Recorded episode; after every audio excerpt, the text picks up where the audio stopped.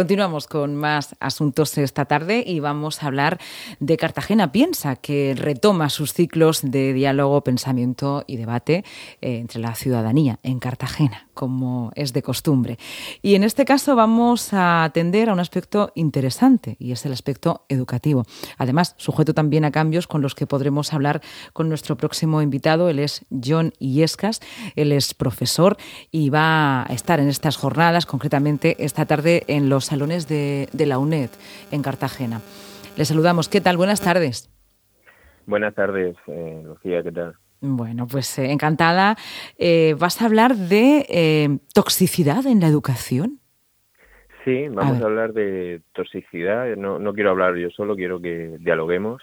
Y, vamos a hablar de, de, cómo los chavales, tanto los adolescentes como los mm. niños, están cada vez más pegados a sus pantallas, como podemos ver donde quiera que vayamos, y qué tipo de contenidos están, están consumiendo, si son buenos para la educación o no lo son, ¿no? Y la tesis que, digamos, defiendo en el libro que voy a presentar esta tarde, esta noche, pues será la de que en, una, en un porcentaje muy importante son contenidos tóxicos para su desarrollo educacional. Mm. Sin destripar tu libro ni la charla, ¿por qué crees, bueno, primero eres educador, no sé si eres padre o no, eh, ¿por qué crees que son contenidos tóxicos?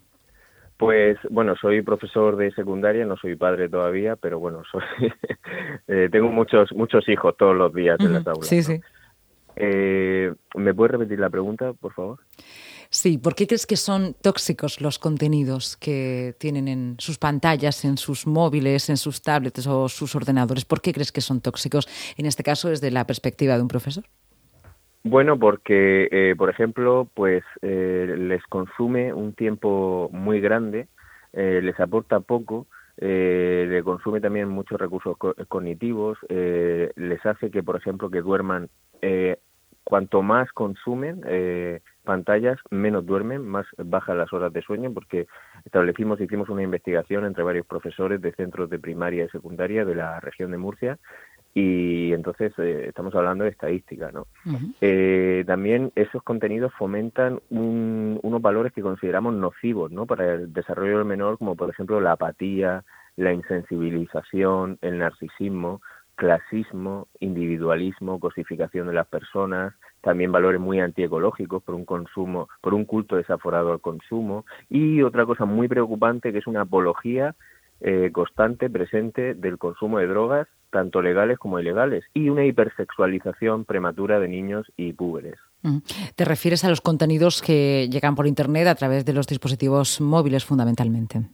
Exactamente. Por ejemplo, eh, una de las cuestiones que trato en el libro es el tema de la música dominante, como tanto las canciones como los videoclips, que recordemos es la mercancía, el producto audiovisual más consumido por los jóvenes, con decirte que en YouTube, eh, de los 100 vídeos más vistos de YouTube de toda la historia, 95 son videoclips.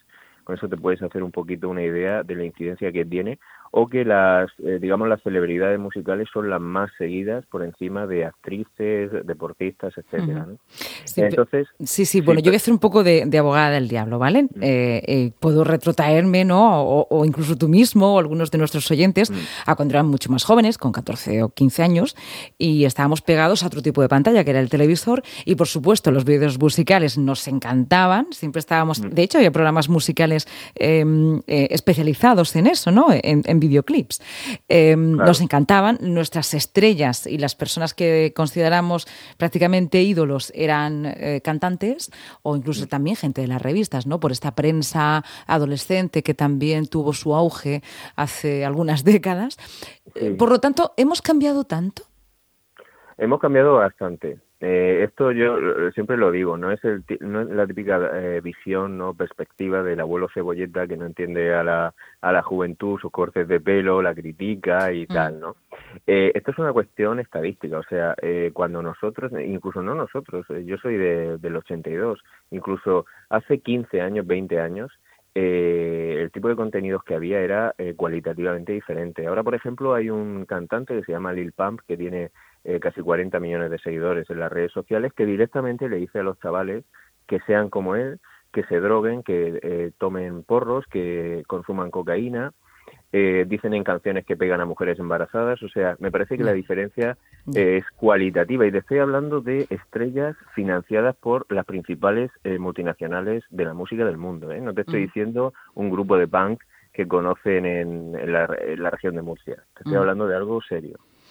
Los productos musicales, cinematográficos se han globalizado y por alguna razón, eh, que habrá muchas, desde luego, em, ha sido mucho más rentable, ¿no? Esto de la hipersexualización, em, eh, algún tipo de canción con una determinada letra. Soy de la teoría que, que, es más rentable y por eso es así, ¿no? Incita también un tipo de, de consumismo que va aparejado.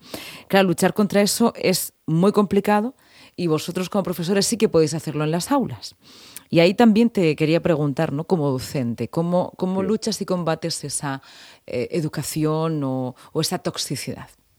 Bueno, pues yo tengo la fortuna de que tengo una asignatura, tengo diversas asignaturas donde trato eh, la cuestión de comunicación audiovisual y lo que intento, más allá de no estoy interesado para nada en adoctrinar y en decir esto está mal o tal, no, es, aunque para nosotros sea evidente, es un camino eh, que tiene los pies, eh, las patas muy cortas, no muy cortitas. Lo que lo que hago es hacerle reflexionar. Y eso ya es sumamente revolucionario, porque están acostumbrados a consumir de un modo acrítico y te diría que compulsivo, sin ningún tipo de reflexión. Entonces, en el momento en que los hace reflexionar, muchos de ellos se dan cuenta de que lo que están consumiendo tiene una valía muy muy baja, ¿no? cuando no tóxica. Entonces, eh, por ejemplo, en el libro propongo diversos juegos que tanto los profesores, también diversos consejos de lo que llamo eh, la dieta digital, ¿no? que es lo que los psicólogos norteamericanos, por ejemplo, están recomendando para las familias. ¿La, dieta digital? Mm, un consumo responsable de, de, mm, por ejemplo, el tiempo en el que se van a tener estas pantallas. Eh, las pantallas todos sabemos que son altamente adictivas. Eh, a nosotros mismos nos pasa, pues imagínate a los niños y a los adolescentes, ¿no? Les pasa muchísimo más.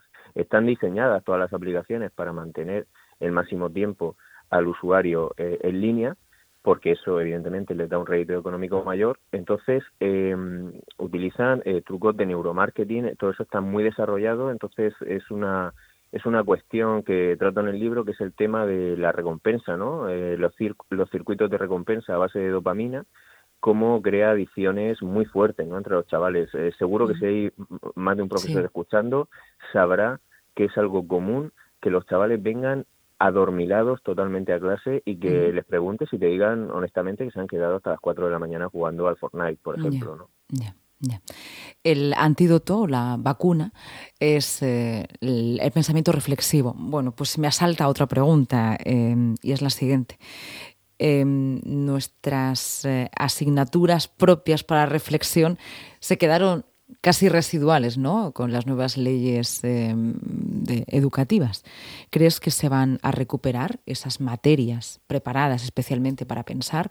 Y bueno, pues puede ser desde la filosofía, las enseñanzas artísticas y musicales y plásticas, em, algunas partes de la literatura también. ¿Crees que ese es uno de los caminos? Pues yo no sé si se van a recuperar con este nuevo gobierno, pero sinceramente lo, lo espero y lo deseo, ¿no? Porque se ha producido una involución en unos años eh, alarmante. Ahora, por ejemplo, yo desde el departamento de dibujo te puedo decir que los adolescentes con 12 años llegan con un nivel de dibujo y de creatividad que tendría antes un niño de 8 años. y, y, esto lo, lo, hemos visto todos los compañeros ¿no? de, de este departamento. Eh, entonces, eh, por supuesto que tiene que ser el camino, porque no, mm, evidentemente para reflexionar requieres eh, educarte, pero educarte eh, bien. Decía recientemente decía un compañero que no puede haber una educación tóxica en puridad y es cierto. El, el título del libro Educación tóxica es una provocación, porque realmente una educación no puede ser tóxica. Eh, lo que sí que puede ser es que tú tengas un consumo y un aprendizaje tóxico, que es diferente, y que el tipo de contenidos que te enseñen sean tóxicos. Entonces, desde luego que el camino está por fomentar esas asignaturas que tú comentabas antes, donde eh, se produce ese distanciamiento necesario con la realidad y, nos hace eh, pensar y replantearnos el papel que tenemos en, la sociedad y hacia dónde vamos como, individuos sociales. Mm. Mira tú que los que somos un poco más adultos hasta nos cuesta a veces, ¿no? Por la escasez del tiempo, esa reflexión con imagino lo, complicado que tiene que ser con, las aulas, con los chicos, sobre todo si no están entrenados para, pensar.